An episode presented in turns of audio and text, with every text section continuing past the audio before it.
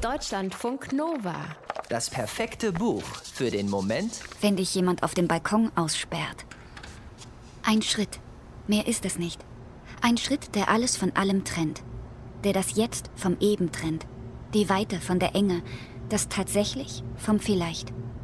Ein Schritt von der Dachkante. Morgens kurz nach 5 Uhr. Manu fällt. Mit dem Gesicht voran. Die Augen weit geöffnet.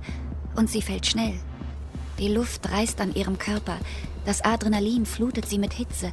Alles in ihr fühlt sich auf einmal geweitet an. Jede Pore, jede Zelle, jedes Molekül. Sie sieht die Straße, dann die Fassade, Fenster. Schließlich sieht sie ein Stück vom Himmel. Manu dreht sich im freien Fall. Sie dreht sich und... Ein Sprungkissen fängt Manu auf.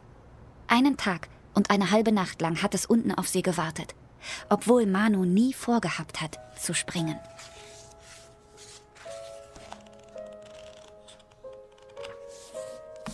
Der Sprung heißt der zweite Roman von Simone Lappert. Die Geschichte setzt sich wie ein Puzzle zusammen. Zehn ganz unterschiedliche Menschen berichten darüber, was sie anderthalb Tage lang erleben. Nicht alle von diesen Menschen kennen sich, manche nur vom Sehen, einige lernen sich erst im Lauf der Geschichte kennen. Was sie jedoch alle verbindet, ist die junge Frau auf dem Dach, beziehungsweise das, was die Frau da vorzuhaben scheint, ihrem Leben ein Ende setzen.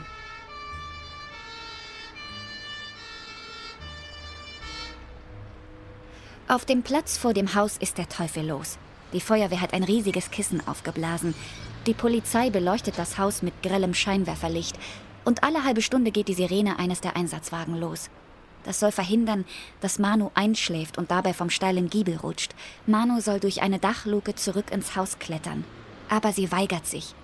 Wie ein in die Enge getriebenes Tier hockt Manu neben dem Schornstein und schimpft.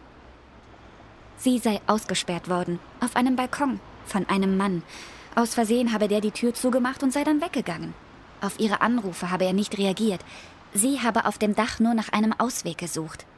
Und sie hätte einen Weg gefunden, wenn nicht plötzlich die halbe Stadt vor dem Haus aufgetaucht wäre. Mit Blaulicht, mit Kameras und mit Klappstühlen. Alle wollen dabei sein, wenn es soweit ist. Wenn sie springt. Falls sie springt. Unter ihnen ist auch der Fahrradkurier Finn.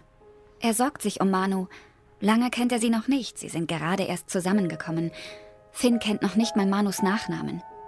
Er weiß, dass sie als freie Gärtnerin arbeitet und dass sie eine große Schwester hat. So oder so ist ihm klar, dass er noch nie zuvor so für eine Frau empfunden hat wie für Manu. Für sie wäre er sogar bereit, seinen großen Plan über den Haufen zu werfen. Die Weltreise mit dem Fahrrad. In ein paar Wochen schon. Auch Felix, den Polizeibeamten mit der Zusatzausbildung für Fälle wie diesen, lässt die Frau auf dem Dach nicht kalt. Nach vielen Stunden in der Dachluke drückt ihm nicht nur die Blase, sondern auch das Gewissen. Plötzlich sieht er statt Manu seinen Freund Iggy vor sich. Plötzlich ist er wieder 13 Jahre alt und tobt mit Iggy durch ein altes Haus, in das sie eingebrochen sind. Iggy kriegt einen Asthmaanfall und Felix kann das Notfallspray nicht finden. Für das alte Ehepaar Therese und Werner ist die Frau auf dem Dach ein Glück. Ihr Kiosk am Platz läuft seit Jahren schlecht. Wegen des Auflaufs vor dem Haus können sie sich plötzlich vor Kundschaft kaum retten. Es ist wieder wie früher. Die Schülerin Winnie versteht nicht, warum sich eine Frau mit Manus Figur umbringen will, während sie selbst jeden Tag für ihr Aussehen gemobbt wird. Aber als sie vor dem Haus ihre ärgste Mobberin weinen sieht, kann Winnie nicht nichts tun. Auch Astrid schaut hoch zu der Frau auf dem Dach, zu ihrer kleinen Schwester. Typisch Manu, viel Lärm um nichts. Ausgerechnet jetzt. Astrid will Bürgermeisterin werden und ihre Gegner warten nur auf eine Gelegenheit wie diese. Während Manu also da oben auf dem Dach steht und lange Zeit keine Anstalten macht, herunterzukommen, passiert bei den Menschen unten ganz viel. Alte fühlen sich plötzlich nochmal jung, Feindinnen werden Freundinnen und jemand stirbt. Aber es ist nicht die Frau, die springt. Deutschlandfunk Nova